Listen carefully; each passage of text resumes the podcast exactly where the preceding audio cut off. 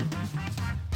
大家好，我是丽芳，这里是王立芳的亲子观点。每个亲子教养的决策都是个人观点所形成的。你的个人观点，你的思维模式决定你的教养模式。王立芳的亲子观点在许多的收听平台都可以听得到。你有任何的疑问想要跟我们联系，可以加入我们的粉丝专业，或加入王立芳的亲子观点来社群，跟社群里面的父母一起聊天，一起互动哦。那接着我们来聊一个议题哦。有一天呢，呃，因为我最近都一直在做教案，很忙，然后加上就说我们家现在自从用大荧幕之后。佳佳会来我们家工作，那工作室其实已经给揪了工作室，然后全权负责，所以其实我们两个人就是会很很疯狂的一直在赶教案。那所以有时候并不是我可以结束就可以结束，有时候有时候我在录 podcast 的时候就没有办法去哦。那有一天早上，我的儿子就跟我讲说：“妈妈，今天晚上可不可以来接我？因为这个礼拜你都没有来接我。”那我就说好。就我去的时候，我想要让小孩子们有一些自由游玩的时间玩一下子。然后呢，有一个孩子，其实我们家常常带着他出去玩，或者是他妈妈在忙的时候，我们就帮忙照顾，或者是。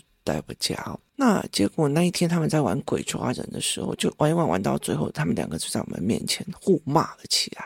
就是就是我儿子跟这个人就在我们这边骂了起来，然后骂的内容就是越骂越很凶很难听这样子。然后呢，他觉得我儿子在在。霸凌他这样，那于是呢，这个孩子到最后，他们骂完了以后，其实我儿子也有骂到快哭了这样。但是其实因为他自己很爱哭，我清楚。然后结果后来那个女生就看到我们在看他，就爆哭，然后他就开始讲了非常非常多的话哦。其实听到那个话，我其实老实说，我自己也有火气这样子。然后第一件事情，他就开始在讲说儿子在霸凌他，然后排挤他，鬼抓人的时候，全部的人都抓他。然后这件事情。就是在刚刚吵架的时候，还要吼出去这样。然后第二件事情呢，他就开始在骂说什么，呃，每次去篮球课的时候啊，他们都不把球给他，还会抢他的球啊什么，全部的人都针对他，我干嘛哦？然后就开始一直飙骂，然后甚至呢，他在骂他妈妈说：“你你为什么都还要买给他礼物啊？你出国，你为什么要买给他礼物？他明明对我那么坏，怎么有的没有？”那个时候其实我有一点火气，为什么？因为其实他妈妈出国，然后他是住我我。家，那所以等于是上下课都是我们在接，然后包括的是说他洗澡啊，或者是要用开热水器啊，甚至铺床都是我儿子在帮他做，然后所以其实很多事情就是我儿子在做这样，可他却觉得说我儿子霸凌他或欺负他这样子哦。我觉得我儿子跟很多人的冲突都有哦，可是这一个案件我会直接的明白讲，有些人的妈妈并不是这样子处理的。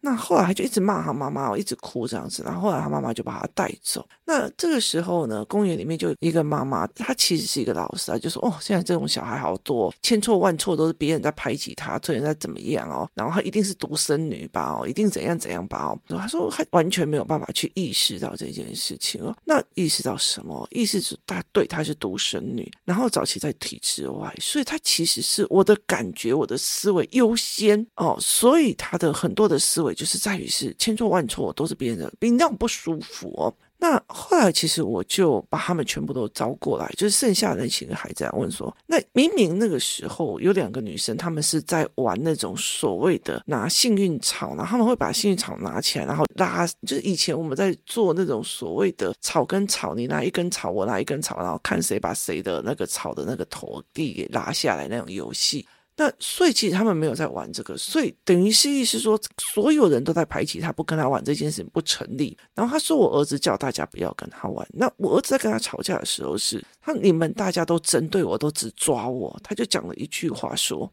你因为你弱。然后呢，因为抓到他以后，他们规定的，他们游戏规则是这样：鬼抓人这样子，我抓到你之后，你十秒内不可以抓我，哦，所以就是等于我抓到你了，你不能趁我还没有反应过来的时候再把我回抓过去，要不然就你们两个就在那边抓来抓去就够了。可是这个女生不玩这个游戏规则，就把他拉住，就不让他走，你知道吗？等十秒要抓他这样子哦，所以我儿子就非常非常的火，然后他们两个就在吵起来，很大的原因在这里。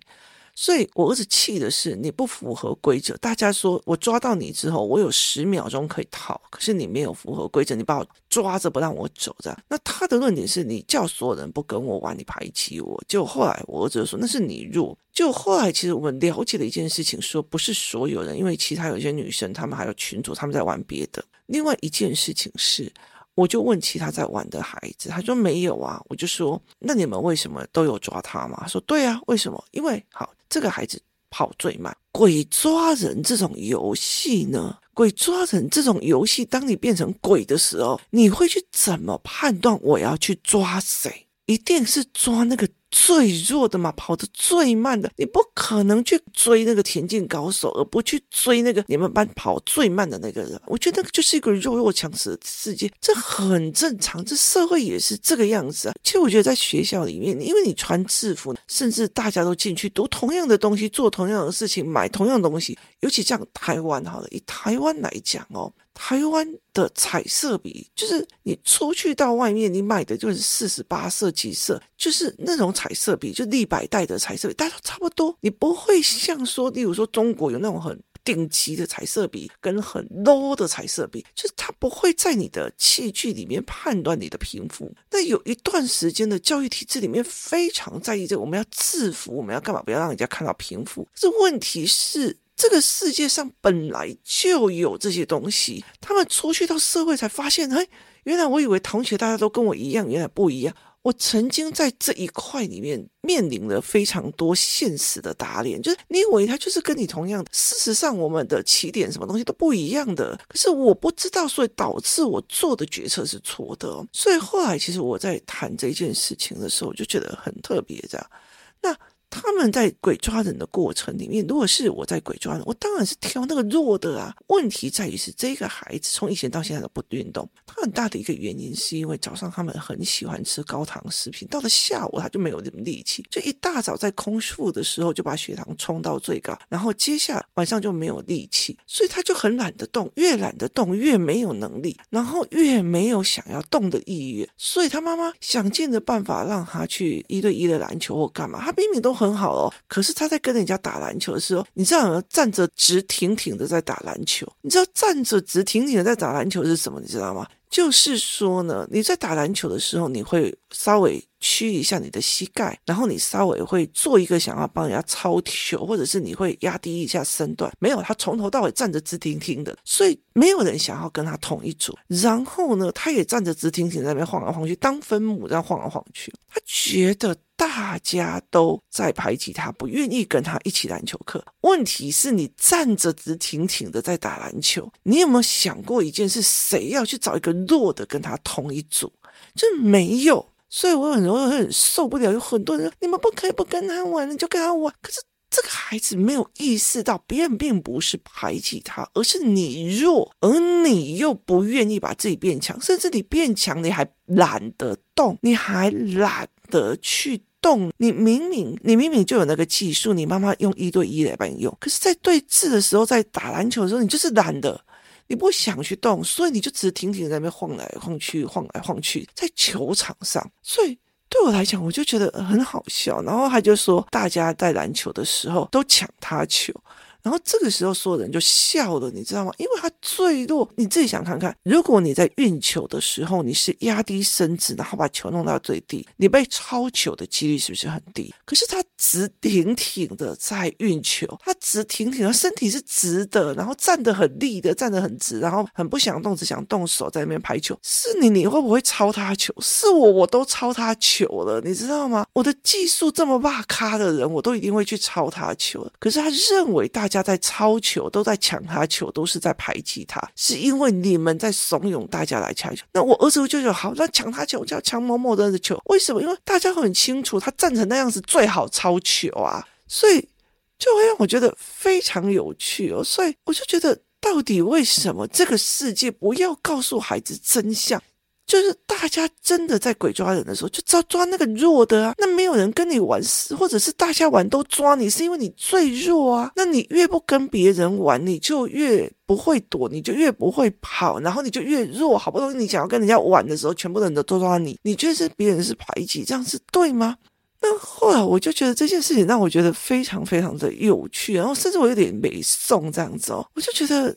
你你你是现在是白眼狼吗？这样子，你说的是全世界都对不起你这样。然后后来其实他妈妈就来跟我谈，然后就觉得他不知道为什么会这样子哦。我就跟佳佳在讲了一件事情，我就讲一件事说，如果今天我的女儿或者我的儿子，他鬼抓人跑不赢人家，他这个游戏规则他跑不赢人家，他篮球也用不赢人家，你会怎么做？我会怎么做？就是我跟佳佳会怎么做？后来我就跟他讲说，我会去。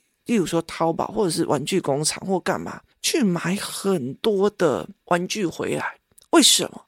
因为你们都是在玩鬼抓人。为什么？因为他鬼抓人有个很大的一个东西，就是我不需要任何器材，我就可以玩起来。所以我就会带我的孩子去拿一个玩具来引领风骚，带领大家一起玩。意思就是说，我可以主导成我在玩的那个模式，主导成大家跟我一起玩啊。我跟你讲，有很多的妈妈去干这件事情是炫耀式的，只买一个好厉害的，让小孩去炫耀。我可是有这个很厉害。可是我从以前到现在都不是。例如说，他们在买羽毛球，他们要用羽毛球，一买就会买好几次。为什么？大家一起玩。就是让我的儿子一口气引领风骚，大家一起玩。所以他其实是你引领风骚。所以今天这个东西我不习惯玩，我玩的不厉害，我可以引导所有的人跟我玩另外一个方向。这个的成功经验就是我不一定要照你的方式玩所谓的鬼抓人，我也并不一定要照你的方式一定要篮球 PK。其实工作室里面有一组人，他就到最后他们就是拿着羽毛球跟大家，因为后来到最后他。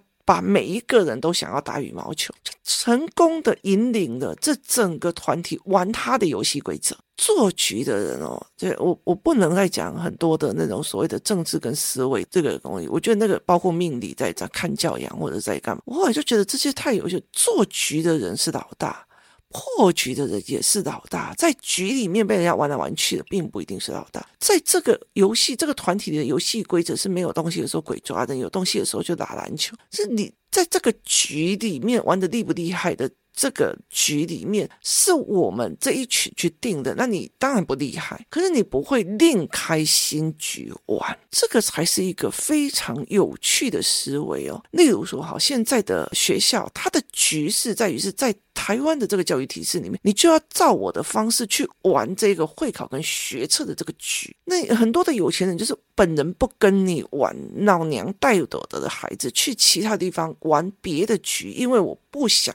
去做这种死背伤害脑袋的东西，是另开一种局。剩下是，例如说像我，你要给我的小孩读这种东西，我破你的局，我换别的东西给我的小孩玩，这叫破局哦。所以他们没有这个，这个孩子没有这个经验值，他没有这样子哦。所以，例如说像我的女儿，我的女儿最近就是疯狂的洗脑，说的小孩子，他要去看一个。人的演唱会哦，就是一个所谓的电玩，还是一个新兴的一种动画的所谓的唱歌的那种所谓的影音的人这样的演唱会。那他很成功的怂恿所有的小孩要去抢这个票，然后很成功的怂恿做的东西，就是你们在玩的，我知道你们是小朋友，我要玩别的。他他成功的怂恿别人开始拍照，开始干嘛？他成功的怂恿别人在做什么软体。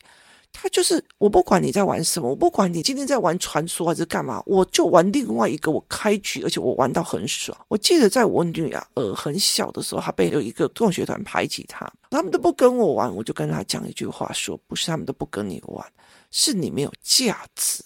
于是那一段时间，我教她玩一些，就是有一次我们去参加一个所谓的说明会，就是学校的说明会，我那个时候教她怎么折。就是人的衣服跟裙子，然后呢，把它折好以后，弄好以后，然后再加上脸的造型。于是他就坐在那边，用所有的色纸开始折他的娃娃，干嘛有的没有，就是娃娃的衣服。那时候他只有四岁还是五岁，折完以后，所有的小孩就跟他借色纸，跟他借，然后请他教他干嘛有的没有。就是你说大家都不跟你玩吗？不是。他不跟你玩，那你去开一个新局，因为你把某一件事情，就是折娃娃的衣服折的又安静，然后大人在上课，然后你们又可以做，然后你手上有一大包的色纸，特别的色纸，所以他折的非常开心，折得到完全不管他那些不理他的排挤他的那些人。后来到时候这一群人全部都围他过来说：“哎，你在玩什么？”然后全部人就照着他，然后叫他教。然后后来他就跟我讲一句话：“妈妈，我懂了。”只要我把一件事情玩得有滋有味，大家就会围过来。所以他五年级被排挤的时候，我也是用这种方式让他破关的。你拿到了一个新奇的东西，让整个小孩子呈现一种风潮，那你就赢了。所以他后来其实有类似这种破局的关系。你在玩这个东西，或许我跟你没有那么的厉害，但是我会用别的东西去玩出另外一个风貌。这就是所谓的我不在你的局里玩，但是我另外开辟新局的。这个思维跟这个能力，他有没有成功的经验？所以，其实我就觉得这一件事情是非常有趣的一件事情哦。所以，我就常常会跟很多人来讲说，很多的人会在计较说，哦，我们在玩这个，你在玩那个，哦，什么样都没有的，你知道吗？就比如说，我的小孩一天到晚就是，哦，他的羽毛球拍来了。然后他用用给很多人，但是他带领的是一个打球的，像我最近帮小孩子买的球拍就是比较好一点的球拍哦，因为我觉得台湾的球拍真的是很重，然后又不是很好用，那我就帮他买比较好的。然后后因为我们常常在夜晚里面打羽毛球，所以我就帮他买防风加上会发光的羽毛球。中国有一种叫防风会发光的羽毛球，然后我就多买几只。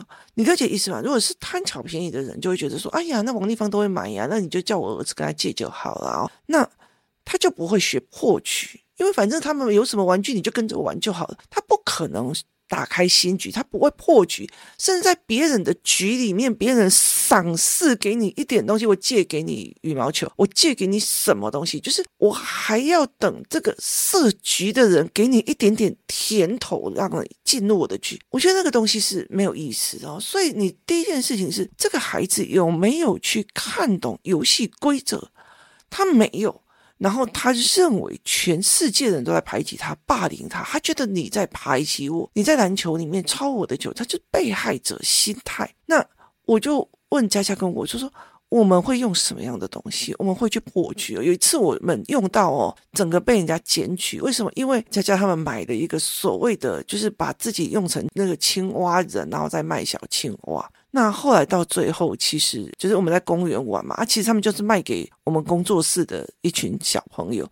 可是别的妈妈不知道，就以为就是为什么可以在公园里卖东西，然后像像我女儿就穿着那个青蛙装在玩，然后他们就觉得如果里面是一个陌生人，就是如果里面是一个坏人把小孩就拐走了怎么办？可是佳佳他会去带领他的小孩重新破一个，大家都在玩这个，那我们现在要玩那个，所以他会去买。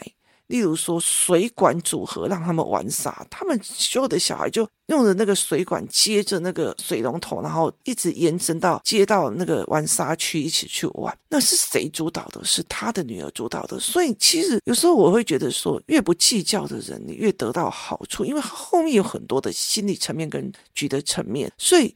我就会跟他讲说，这里面最厉害的就是我跟佳佳或者是美玲老师，他们就会，例如说美玲老师以前会去买那种所谓的打地鼠的，就大家把它拉起来，然后小孩在那个一个布里面，然后下面然后跳起来就是打地鼠这样子，我去练小孩的反应能力，所以他会去做这个，就是让他的小孩主导局势。然后你觉得这个东西我跑不赢，我怎么主导去玩？我怎么去看懂游戏规则？我怎么去？把一个局从别人的局变成我自己的局，他们没有这样子的一个环境跟能力，甚至大家都有游戏团体，并不是所有的小孩都有。有些人就是觉得啊，没关系啊，反正王丽芳会买啊，玩这房地谁会买啊？反正那种是蹭别人的就好。他完全没有去了解他这样子的思维。第一件事情，他们孩子不会去学新的东西；第二个，他没有那种。这些资源在我手上，而我分配、我决定、我规定玩法的那个思维，所以这是一个让我觉得有趣的一个概念哦。所以在这个孩子的身上，我就觉得哦，你为什么全部都觉得全部都在对准你哦？所以其实我有时候在想一件事情，是很多人在讲说我的小孩很可怜，他全家被排挤，我干嘛有怎么样？有没有去问过原因？大家都不跟他玩，有没有遇过原因？因为可能是。没有没有，大家不跟你玩了。后来其实我回来就一直骂我的儿子，因为我其实我儿子一直在做所谓的人性分析跟人格分析，所以我说你明明就知道这个孩子的状况，你为什么要去打他？我就很生气这一件事情。那他就说，那我去道歉。我说你没有做错事，你为什么要道歉呢？所以后来我就觉得说，他会去问说，为什么你会觉得全部的人都在针对你？为什么你觉得别人在排挤你？因为我们鬼抓人，你也是抓最弱的，就很有趣的一件事情哦。美丽老师有个小孩，男孩，今年是大班，他从小到大他在玩鬼抓人，他跑得比什么都还快。为什么？因为他很热衷于跟大孩子对拼。然后，所以他跑得比什么很快，所以我们就在讲说，哎，我就举了一个例子，说如果这个大班的来跟你们一起玩，你们当然一定会去抓大班的。就他们全部人看着我说，没有，我们还是会抓他。我说为什么？他就说，因为这个大班的孩子跑得更快，就是他这小小一个哦，跑得真的是非常非常的快速。所以很多的时候，并不是你想的。如果你要一直引导孩子说，他们不跟你玩就是排挤你，就是干嘛，就是霸凌，就是干嘛，我就觉得那你要这样子想，我以后也就不要跟你玩了嘛。就是什么事情好的，你都会去变成坏的，你没有把事情搞清楚，这件事情就让我影响到一件事情，就是这个小孩没有办法去观察别人玩的逻辑跟思维，所以他就会有很多的是我们不能排挤，我们不能就是那种学校里面的教条里面在去。作品让你标准，他没有在自己，甚至他没有自己想过，如果他自己在玩鬼抓人的时候，他会不会去去动那个，就是跑最慢的，一定是会的哦。所以他们没有办法去了解这件事情。那很多的父母其实错失了小孩。成长跟赢的这个过程，为什么？因为只要小孩说他们都不跟我玩，他们他们都排挤我，你就马上说他们怎么可以不跟你玩？我们就跟老师讲，怎么怎么怎么他们怎么可？不是，而是你没有去带领孩子说，如果我今天在玩这个东西，我会不会？我会不会也是用这样子的方法去玩？我会不会去用最弱的？我会不会去挑最弱的人一起去做？那这个东西你有没有办法引导他思考？那如果你不想要一直被抓、一直被动、一直被用，那你有什么方法可以去处理？你有什么方法可以把自己变强？我们错过了孩子，他想要变强，可以有动力变强，我们直接把他做对。他们怎么可以不跟你玩？他们怎么可以不跟我的小孩玩？完全没有想要把自己的小孩变得比较强，或者是变得有能力去破局或阻的一个思维，这才是让我觉得非常有趣的一件事情。今天谢谢大家收听，我们明天见。